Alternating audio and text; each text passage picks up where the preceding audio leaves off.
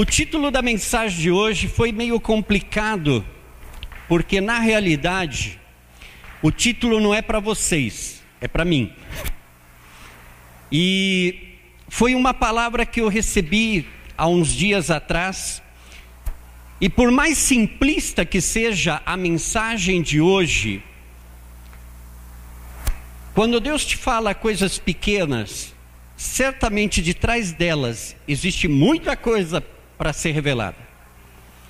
E eu estava pensando em uma série de fatores, até contente com muitas coisas que estão acontecendo com o ministério, e de repente, no meio de mil pensamentos e muitas coisas que a gente fica planejando, Deus me deu o título da mensagem desta manhã.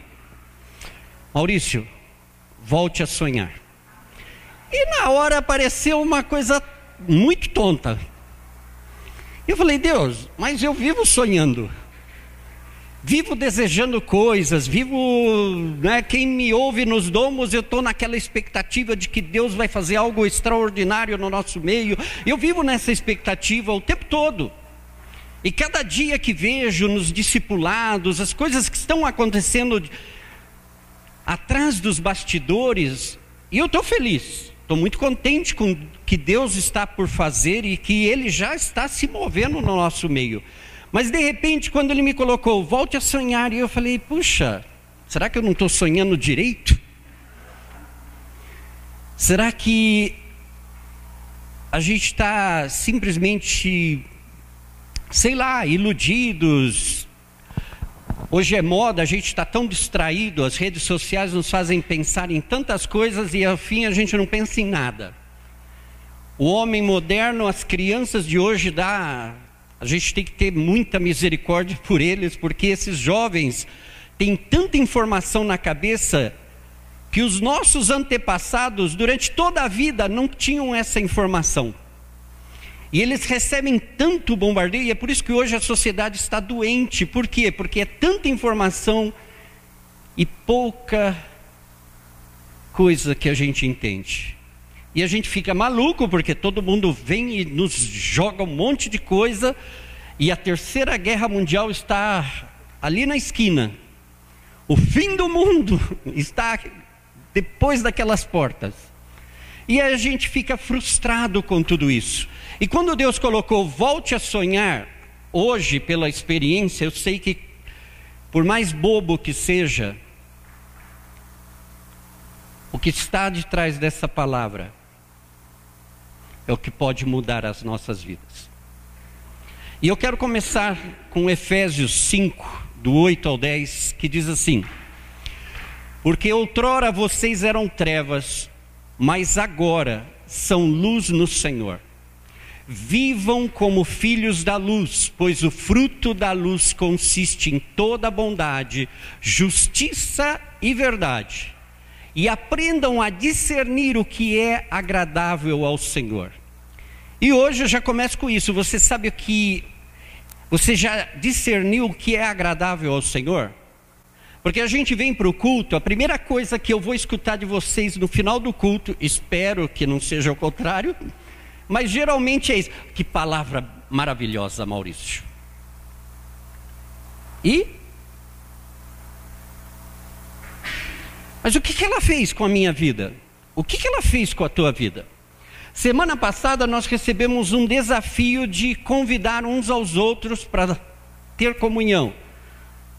Palavra maravilhosa. E aí, vocês fizeram?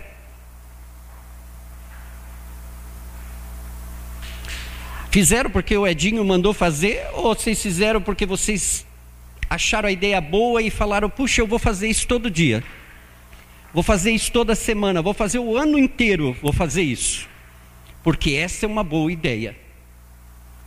Você vê que a gente pode pegar uma coisa muito importante e simplesmente relegar a uma coisa corriqueira. E é por isso que nós estamos perdendo o melhor de Deus para as nossas vidas. Eu fico irritado com o pessoal de, do movimento de células, o melhor está por vir. E eu já tentei dar mil explicações para essa frase, o melhor está por vir. E na realidade a Bíblia diz que o melhor está por vir. Mas não é do jeito que a gente pensa. E é por interpretar de muitas maneiras que a gente não experimenta o melhor de Deus para as nossas vidas. E hoje nós estamos aqui, nós nascemos de novo com o propósito de viver a eternidade. Devemos entender o que somos e para onde nós estamos indo. E uma perguntinha para vocês: Você está brilhando à luz do Evangelho de Cristo? Aí diz que você e eu somos filhos da luz. Tiago diz que ele é o pai das luzes.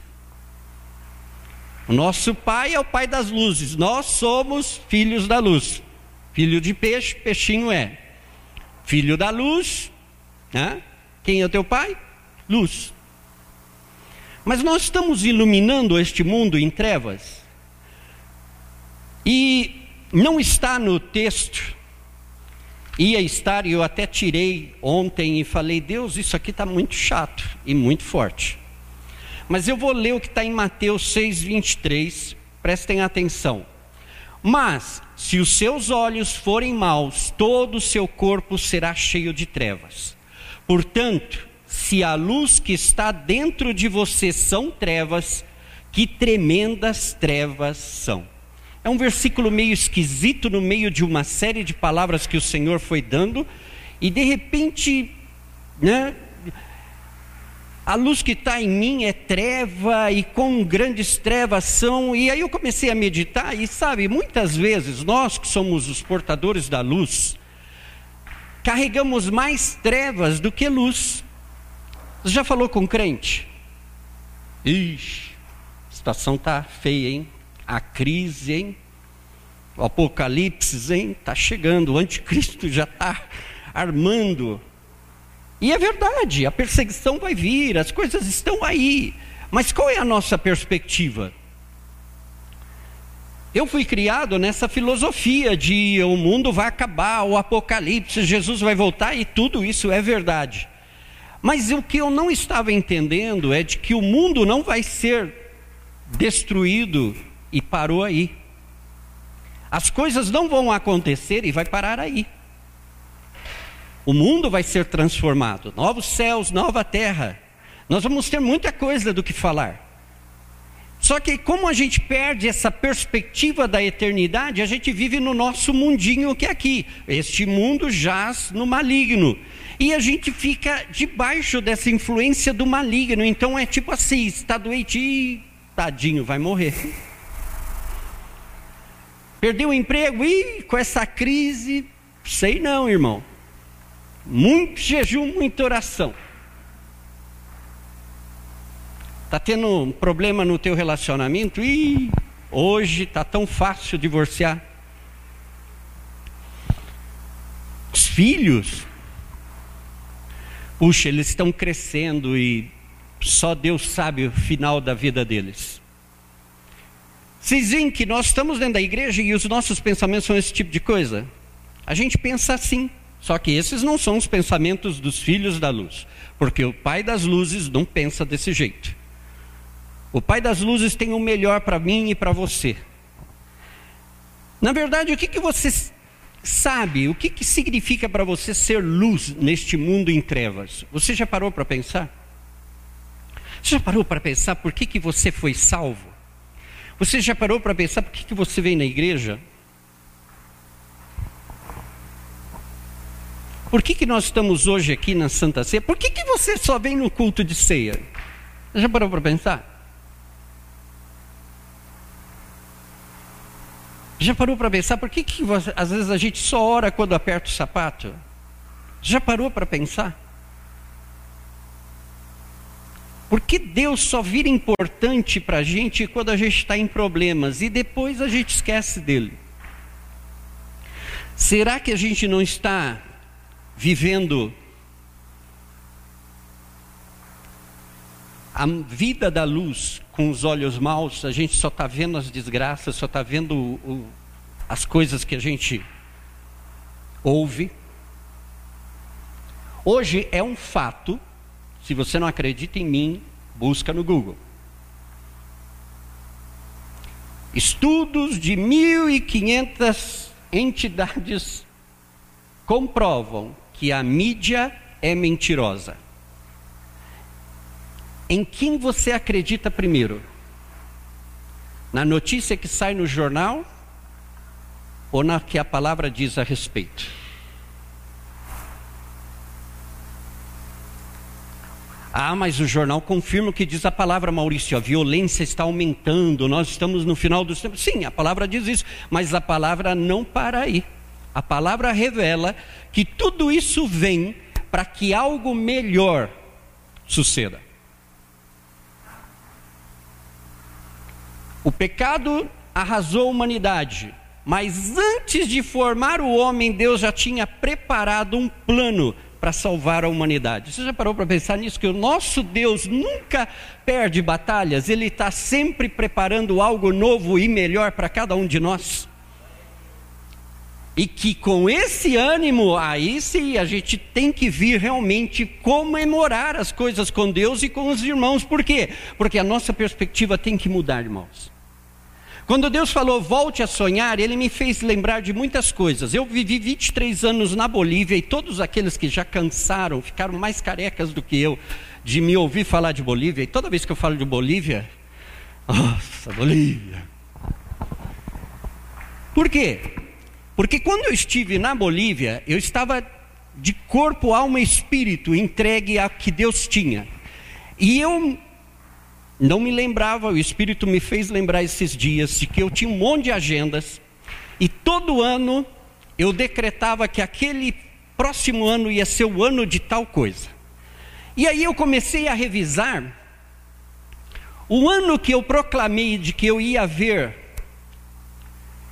um grande número de salvação de almas. Foi o ano em que eu estive numa campanha com Carlos Anacondia, de 40 dias, onde eu vi a conversão praticamente de uma cidade. Foi o ano em que eu estava na plataforma com o filho do Billy Graham no estádio de futebol, vendo a sensação gostosa de quando você faz o apelo e as pessoas passam para se entregar a Cristo. Aí teve um ano que eu proclamei que eu ia ver curas incríveis.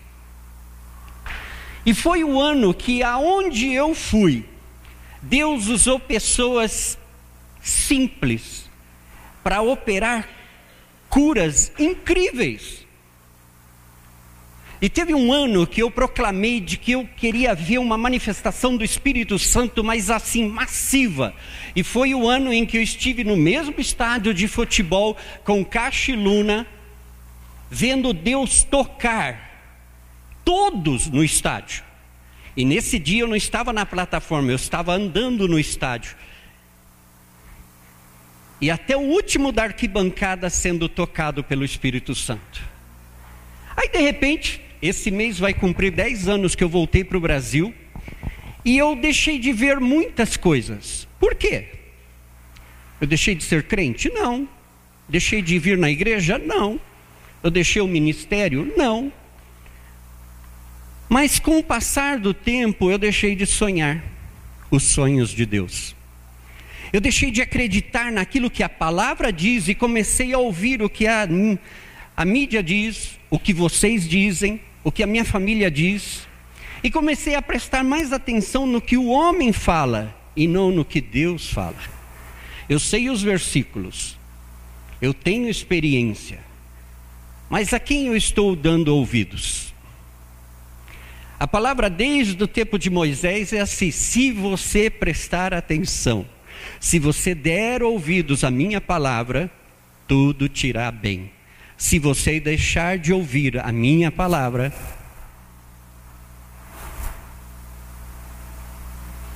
pensa como você está hoje. Será que você não está hoje porque você deixou de ouvir a palavra?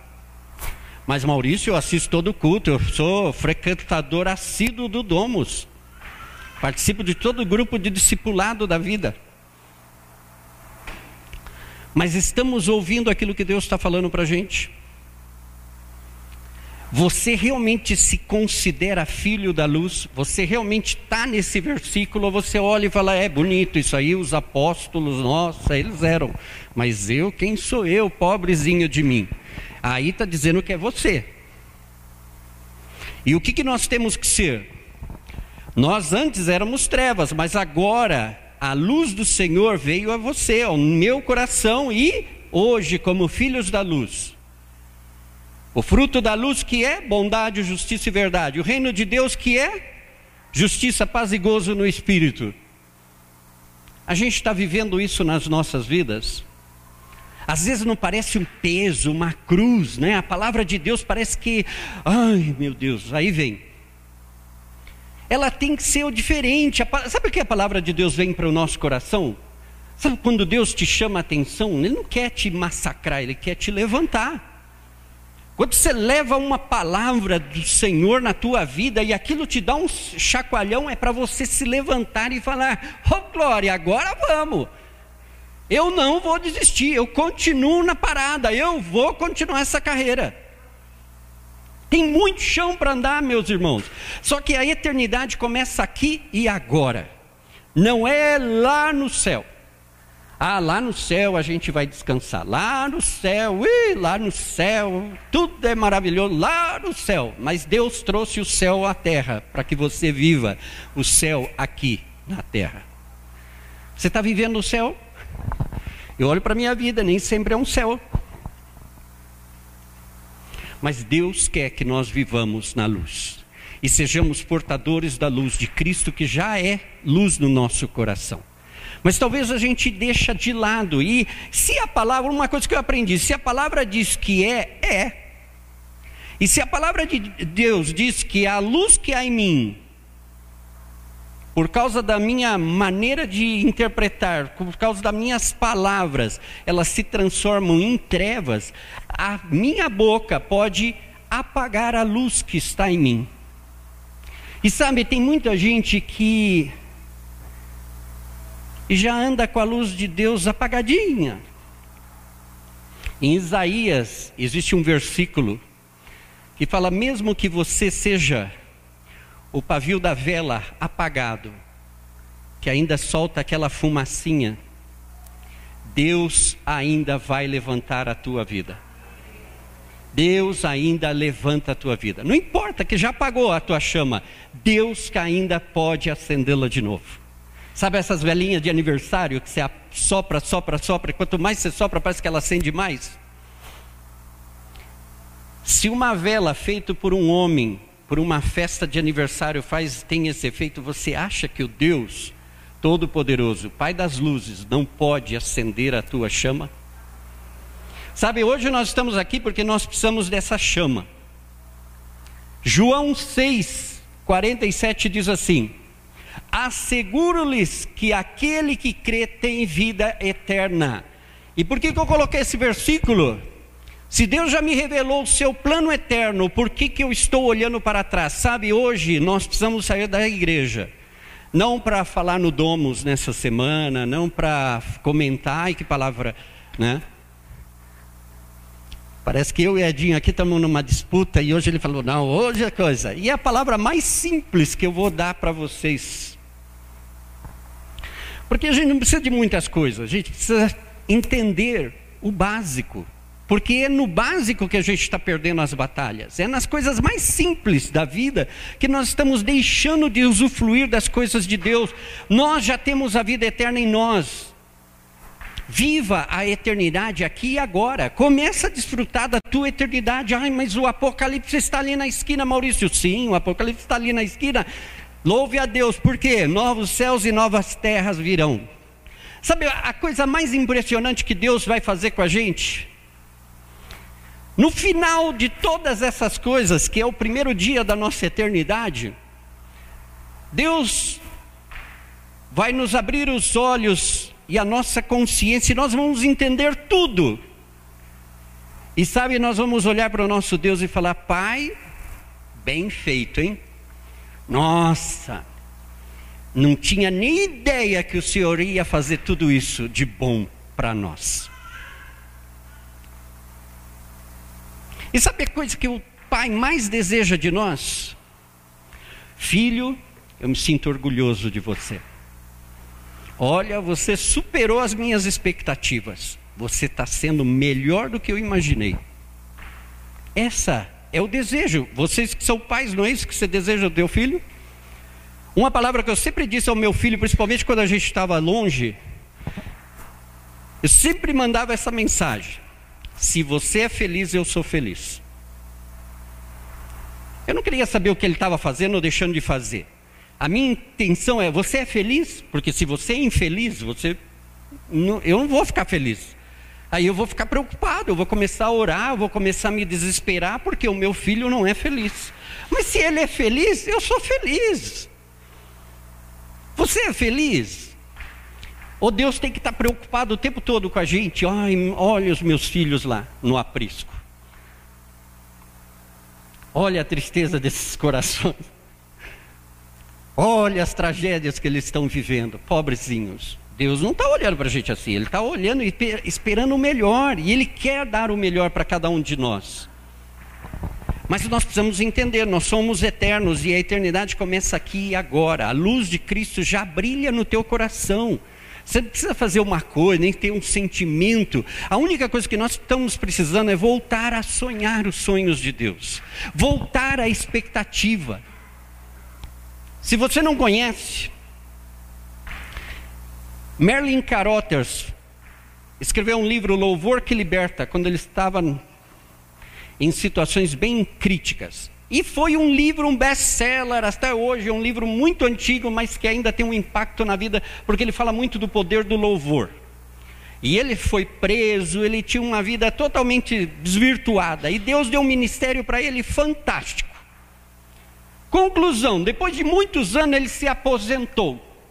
Ele deixou de ouvir o que Deus queria e ouviu o que todo mundo diz: Ah, você está velhinho, já teve um ministério frutífero. Tempo de parar. Compre-se uma boa televisão, um bom sofá, faça uma pipoca e vai distrair a tua vida. Vai descansar, vai pescar, vai, vai aproveitar o teu tempo. E ele fez isso. Eu não sabia, até uns dias atrás, de que isso era real. E ele ficou descansando. E um belo dia, tá ele lá assistindo televisão numa poltrona confortável, dinheiro na conta, ministério abençoado, os livros vendendo. As coisas continuaram fluindo na igreja, mas ele estava sem voz, porque gastou a voz dele pregando o evangelho durante toda a sua vida. Mas estava lá, chegou o tempo de descansar. E quando ele estava nesse período, Deus falou assim: Merlin, o que, que você está fazendo aí? E ele não entendeu. Ah, senhor, estou descansando, o senhor sabe, olha, eu gastei, não tenho nem mais voz, né? Agora me toca descansar, eu me corresponde descansar. Eu estou aposentado. E durante vários dias, toda vez que ele estava em algum lugar descansando, o Espírito falava: Merlin, o que, que você está fazendo? E ele se justificava com o descanso, com a aposentadoria. Até que um dia ele entendeu de que Deus o estava chamando para o ministério. Mas como que Deus vai chamar um cara que já está aposentado, que já tem um ministério frutífero, que até hoje, o cara morreu em 2013, para quem não sabe. E a vida e os livros dele continuam tocando o coração de muita gente. E aí, na velhice, ele falou: Deus, eu até posso voltar ao ministério, mas ó, eu não tenho voz. Eu perdi a voz por pregar a palavra durante tantos anos. Dias depois ele estava completamente curado. E morreu pregando o evangelho. E descobriu que no reino de Deus não existe aposentadoria. Os céus não está preocupado com a reforma da previdência porque não existe aposentadoria no reino de Deus. E talvez isso é o que está impedindo a gente de entender o foco de Deus para as nossas vidas. Queridos, Deus está aqui nos edificando para que a gente continue avançando no reino. E Ele quer que eu e você cresçamos na graça e no conhecimento revelado de Jesus Cristo para que nós sejamos aquilo que Ele espera de nós. Nós estamos aqui para ser diferentes para marcar a diferença neste mundo. Nós estamos aqui para iluminar este mundo. Sexta-feira no nosso Domus, alguém comentou, e isso é patente aqui na aldeia da Serra. Sempre que a gente vai falar de aldeia, é que esse lugar é difícil, é duro, e aqui você sabe. E a gente coloca todas as leis do homem que diz que esse lugar aqui é duro demais para a gente continuar. Agora, eu não sei, eu conheço um casalzinho ali sentado atrás das bambalinas. E falaram isso para eles já há um bom tempo. Já mudou até o nome da igreja. E eles estão aqui. Aí a gente começou a se dar conta, e se a gente mudar o nosso vocabulário e a gente começar a abençoar a aldeia? Porque a gente pensa, aldeia da serra, né? Gente rica, condomínio, mansão, ai que lindo. Esse povo está mais miserável do que você. Pensa na tua conta bancária agora e pensa que a, o coração dessas pessoas está mais pobre do que a tua conta bancária que eles estão no vermelho há muito tempo. E que o dinheiro não satisfaz a vida deles. E que o dinheiro não mudou o casamento deles, até destruiu o casamento deles. Que o dinheiro não edificou os filhos deles, mas destruiu os filhos deles. Porque com esse mesmo dinheiro que os filhos estão se drogando, prostituindo e por aí vai. E se nós mudássemos e entendêssemos, pô, eu sou da luz, eu vou iluminar as trevas, eu vou levar a luz para esses que estão cegos, eu vou levar a luz e vou iluminar o caminho daquele que não consegue enxergar um palmo adiante. Somos nós portadores da luz de Deus. E sabe, nós não precisamos de grandes mensagens, nós não estamos precisando mais de grandes eventos, nós estamos precisando de criar coragem e dar um passo adiante. Eu e você, nós podemos fazer muito mais do que nós cremos neste momento. Eu e você temos muito mais para dar do que a gente imagina. A única coisa que Deus está aí esperando uma atitude nossa, um passo de fé. Senhor, usa-me Usa-me, Senhor. Eu quero ser o teu instrumento para abençoar este lugar e aonde eu estiver. Nós precisamos entender o que a gente está fazendo com a nossa vida. 1 de João 1,7. Fui tentado quase a pedir para o Tairo tocar, se confessarmos os nossos pecados.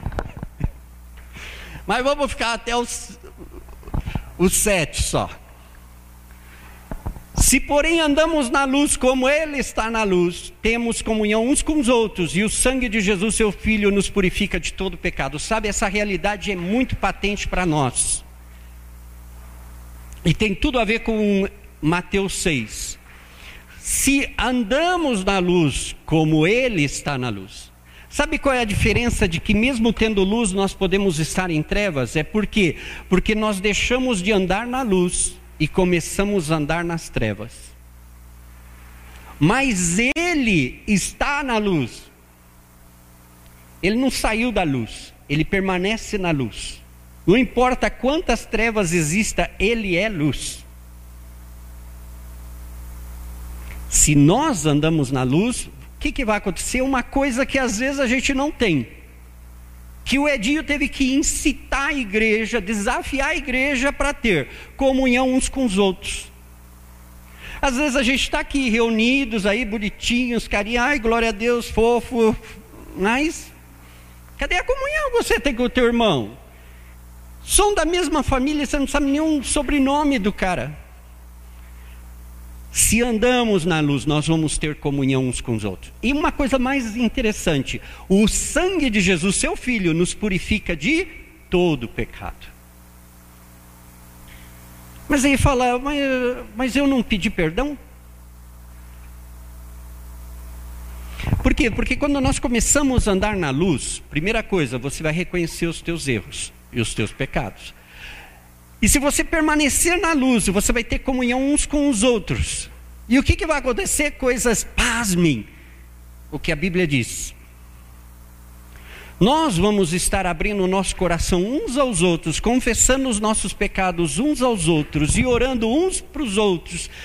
E vamos começar a ser curados, libertos, ministrados pelo Espírito Santo e as nossas vidas vão começar a ser transformadas. Pasmem, não é isso que a gente veio na igreja buscar? Você quer ser transformado? Comece a andar na luz, como Jesus está na luz e Ele é a luz.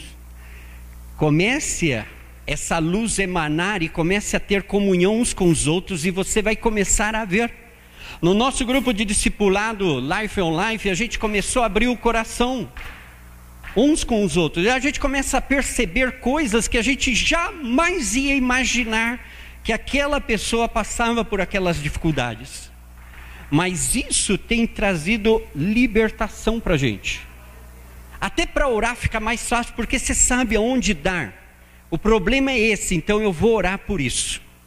E é tão vivificador, a gente começa a andar numa dinâmica totalmente diferente.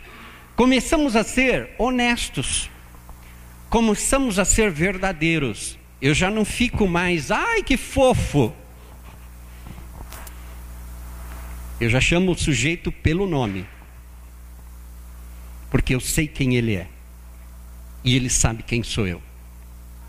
Ele sabe até onde eu posso correr e até onde eu estou desesperado. E isso vai trazendo muita transparência e o corpo de Cristo começa a andar na saúde, que é é, o elementar. A gente fica tão a, esperando a cura, um grande evangelista aparecer na nossa igreja para orar pelos enfermos, libertar os cativos, mas a cura, a libertação, basta a gente começar a andar na luz a gente vai começar a ter comunhão uns com os outros e vocês vão ver que as liberações vão começar a fluir. Aqui no Aprisco já tem, a pastora que o diga. Começou a surgir vários casos de libertação aqui na igreja e alguma vez a gente, vocês ouviram alguém aqui no púlpito dizer agora eu te repreendo e tal? Não. Mas começou a haver libertação. Quando? Quando as pessoas começaram a ter comunhão umas com as outras. E a luz começou a invadir os lugares, e aí onde há trevas, não bate a luz com as trevas, a luz vai indo, vai indo, vai indo e a luz tem que sumir. A luz desaparece, porque é luz. Agora você imagina isso numa proporção total, 100% do aprisco vivendo em comunhão, andando na luz. O que é que não vai acontecer com as nossas vidas, com o nosso ministério, com as nossas famílias? Uau! Vale a pena. Que tal a gente tentar isso? Que tal a gente voltar a andar na luz? Que tal a gente voltar a ouvir a palavra de Deus? Que tal a gente voltar a sonhar os sonhos de Deus para as nossas vidas? O que, Deus prometeu? Uma das coisas que eu aprendi e que é fantástico. Não importa quantos anos você tenha. Aquilo, o propósito que Deus tem para você e colocou no teu coração quando você era um bebê, até o teu último dia aqui na terra, ele vai fazer tudo o que for necessário para que você cumpra com o teu propósito. A única pessoa que pode impedir isso é você mesmo. É você não querer. Dizem por aí que o cemitério é um dos lugares onde estão enterrados os maiores tesouros. Quantos sonhos morreram lá? Pessoas que queriam ser algo na vida, mas nunca tentaram ser algo na vida. Pessoas que tinham um desejo enorme de fazer coisas, mas nunca fizeram nada. E morreram sem nem sequer ter tentado fazer. E nós estamos aqui porque nós precisamos entender que nós somos eternos. Vocês vão me ouvir falar até que ele venha e vão ficar. Está na Bíblia. Se a gente repete tanto que o Facebook fala, por que, que a gente não repete tanto que a Bíblia fala? Está na Bíblia. Até que ele venha. E quando Deus me falou dos sonhos e eu comecei a, a ver várias coisas, Deus me lembrou, lembrou de uma ceia que eu estava aqui no Brasil com a Carmen. O Jonathan era um bebê de colo. E a gente ia para a igreja, mas aconteceu tanta coisa e a gente não conseguiu ir para a igreja. E eu tenho um amigo, inclusive ele já veio aqui na igreja, hoje ele mora na Inglaterra, ele é um brasileiro, mas ele foi de missões para Israel. Conheceu a noiva dele lá e casaram, e hoje eles estão na Inglaterra. E aquele meu amigo estava aqui no Brasil. E eu e a Carmen não conseguimos ir, era dia de ceia, ainda tínhamos aquele espírito religioso, ai de nós, né? Não fui na ceia, né? Mas não deu para ir. Aconteceram tantas coisas e a gente ficou em casa. Mas eu não fiquei satisfeito. Eu falei, puxa Deus, eu. Puxa Deus. Quem aparece no portão de casa? Meu amigo. Eu não sabia que naquela semana uma amiga em comum nossa, que trabalhava na casa de uma pessoa, uma madame foi a Israel, comprou pão asmo em Israel e trouxe para o Brasil, olhou para a empregada e falou assim: Olha, eu não vou comer esse negócio, só para você. A empregada, que era nossa amiga, falou: Ah, eu também não entendo, mas eu tenho um irmão aqui que viveu em Israel, ele sabe comer esse negócio. E deu para ele. Quem aparece no meu portão no dia que faltou a ceia? O Johnny, com um pão made in Israel. E tomamos a ceia em casa. Enquanto isso, na época que eu era religioso, eu achava que, nossa, que espírito e todo esse blá blá blá. A única coisa que eu entendo hoje é que hoje eu e vocês vão comer aqui, nós vamos comer um pão sovado vendido no mercado, tomar um suquinho de uva, que eu não sei se é de caixinha, de garrafa, mas também comprado no mercado, que não tem nada de especial. Mas toda vez que eu como isso aqui, eu não, na minha igreja, antes da ceia, uma semana de jejum, oração e penitência, pedindo perdão pelos pecados. Hoje eu olho a ceia e sabe qual é a expectativa que eu tenho da ceia? Não é o perdão dos meus pecados, porque o sangue de Jesus nos purifica de todo pecado. E isso é eterno.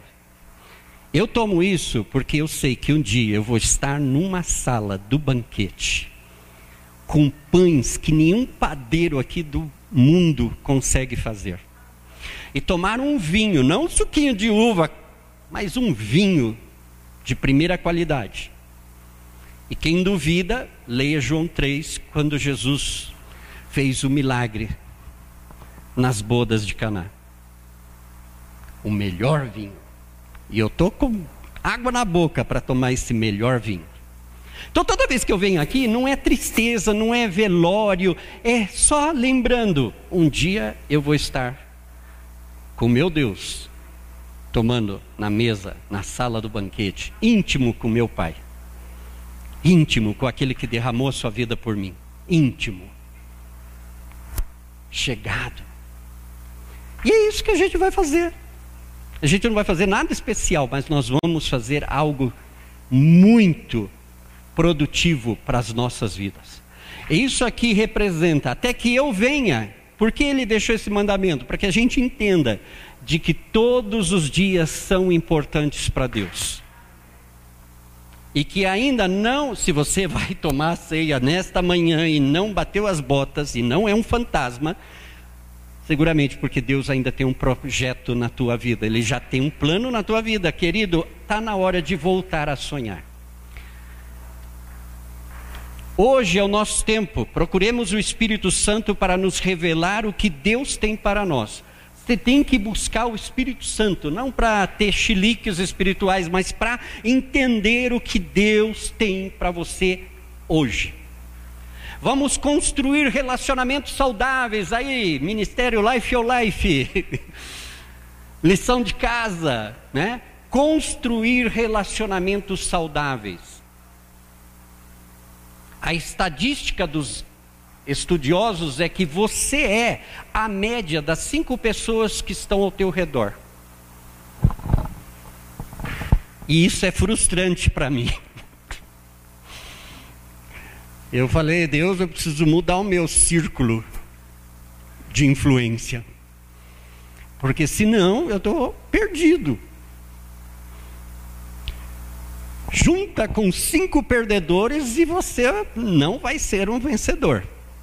Junte-se com cinco pessoas negativas e você vai estar tá clamando misericórdia o tempo todo. Junte-se com pessoas. Acabava de falar com o pastor Jairo e ele falou assim: pessoas positivas, elas transferem algo maravilhoso. As negativas é como doença, contagia você e você fica negativo. Você está bem, a tua vida está boa, mas junte-se com uma pessoa negativa e você vai, ai, eu vou morrer. Voltemos a sonhar aquilo que Deus sonhou para cada um de nós. Nesta manhã eu quero terminar pedindo que você pare e pense. Sabe, não, não invente moda. Viva o que você já é em Deus. Você não precisa fazer nada, você não precisa sentir chilique, você não precisa ter um, um nada disso. Você simplesmente precisa crer Asseguro-lhes que aquele que crê tem a vida eterna. Você crê, você tem vida eterna. Então ande como alguém que tem a vida eterna. Ande como um dia. Esse é o meu primeiro dia da eternidade. Eu vou fazer coisas. Ah, fracassei mil anos. Não importa, tem uma eternidade para acertar. Então eu vou continuar neste campo e vou vencer. Vou continuar investindo no reino de Deus, vou continuar me dedicando. Ah, eu me consagrei há 20 anos atrás e depois eu meio que me desviei do caminho. Vou voltar e vou ser melhor do que eu já fui em toda a minha vida. Esse é o plano de Deus para a tua vida, que nós contagiemos as pessoas que estão ao nosso redor com a luz de Cristo, com o Evangelho de Jesus. E sabe, não precisa ser um grande ungido de Deus, não precisa ser uma pessoa especial, nem sobrenatural. Com, tenha comunhão uns com os outros, tenha comunhão com Deus e o resto vai começar a acontecer, já está acontecendo aqui. Só que vamos contagiar-nos, vamos impor isso assim, vamos começar a levar essa luz para tudo quanto é lugar. O Edinho deu a tarefa para vocês terem comunhão uns com os outros, tomar um cafezinho com os irmãos da igreja, com aquele que você não tem muito papo. Convida esse. Ah, mas eu não sei nem o que eu vou falar com ele, eu não conheço. Pois é, olha que oportunidade boa para você apertar a mão e falar: Ó, oh, prazer, meu nome é Maurício. E o seu? Quem é a tua família? De onde você veio? Onde você mora? O que, que você trabalha? O que, que você estuda? Daqui uma semana você já conhece. Aí quando você vê ele na porta da igreja, e aí? Por quê? Porque tem intimidade. Começou a conhecer. E sabe, parece coisas bobas. Mas quando Deus nos chama a atenção para as coisas básicas, é porque às vezes a gente desvia tanto do caminho e filosofa muito. Escutei a pastora no Domus falando: se conhecimento revolucionasse a vida de alguém, os teólogos seriam os caras mais ungidos e os caras saem do seminário com um diploma com letras douradas e não sabem evangelizar. Por quê? Porque deixaram de andar na luz. Eu e você precisamos voltar para a luz. Não importa, Deus não está te julgando, é o contrário. Ele fala para andar. É um caminho, não é. Ninguém no reino está descansando, todos estão caminhando. É uma jornada. Jesus continua chamando você: vem, segue-me. Vem, segue-me. Vem, segue-me. E o Espírito Santo continua: vem, segue-me. Vem, segue-me. Queremos seguir a Jesus? Queremos emanar a luz? Sabe? Hoje é um bom tempo, um bom marco até com a ceia. Falar, Deus, o dia que eu tomar aquele vinho que o Maurício falou, enquanto aquele dia não chega, Senhor, eu vou fazer melhor. O mês que vem eu vou chegar melhor. E mais, eu não vou esperar o mês que vem chegar, eu vou começar agora.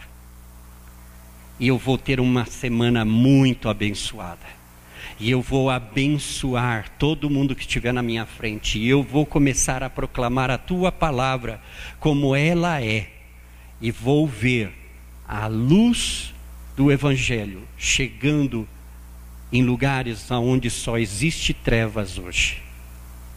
Essa é a missão que Deus nos deu. Não é nenhuma cruz para carregar, não é nenhum peso, é simplesmente que você ande na luz com o teu Deus. E o teu Deus te guiará e iluminará o mundo através de você. Não é legal? Às vezes nem parece, né? Sei, sei não. As pessoas não se importam com o que você sabe, até que saibam que você se importa. As pessoas não estão querendo saber que a gente sabe de Deus, de igreja, de Bíblia. Elas querem saber se a gente se importa com elas. Nós que estamos aqui, nós nos importamos uns com os outros. Eu não quero que vocês me elogiem, eu falei, ah, é o pastor. Tem gente que até o título atrapalha, porque às vezes você fala, ah, é o pastor, aí ninguém fala mais comigo porque eu sou o pastor. Fica todo mundo com carinha de santo. Ninguém é do jeito natural. E é tão gostoso você chegar como Maurício e a pessoa ser ela mesma. Se ela é atolondrada, ela continua sendo atolondrada. Mas você fala pastor, ela se comporta tenta não derrubar, tenta não fazer nada fora do, do parâmetro. Mas é tão legal quando você conhece alguém na intimidade, nos, de chinelo no pé. É o que Deus espera de nós. É o que este mundo lá fora está esperando de nós. Nós somos portadores da luz e hoje eu quero deixar isso para você. Você realmente quer ser portador da luz? Será que a gente não está se acostumando? Eu percebi isso em alguns domos. Será que a gente já não está se habituando a ter a nossa comodidade? Quando a gente fala que a gente precisa alcançar os outros, a gente, ai meu Deus, é tão lindo, é tão fofo, é tão, ai, é tão bom. Sim, é bom para a gente, mas não está sendo bom para os vizinhos. E esse não é o objetivo, ser bom para mim, é ser bom para todos. Nós precisamos alcançar. E sabe, eu quero que você se coloque de pé agora. Nós vamos agradecer a Deus porque Ele é fiel e justo. E sabe, Ele, cada um de vocês, preste atenção nisso. Você é o instrumento que Deus quer usar aqui e agora. Não fique na expectativa de que um dia, quem sabe, quando cair um raio na tua cabeça. Não, é você. Deus está falando com você agora, teu jeito. Você veio quebrado, veio desesperançado, é você. Deus quer te levantar, Deus quer te usar.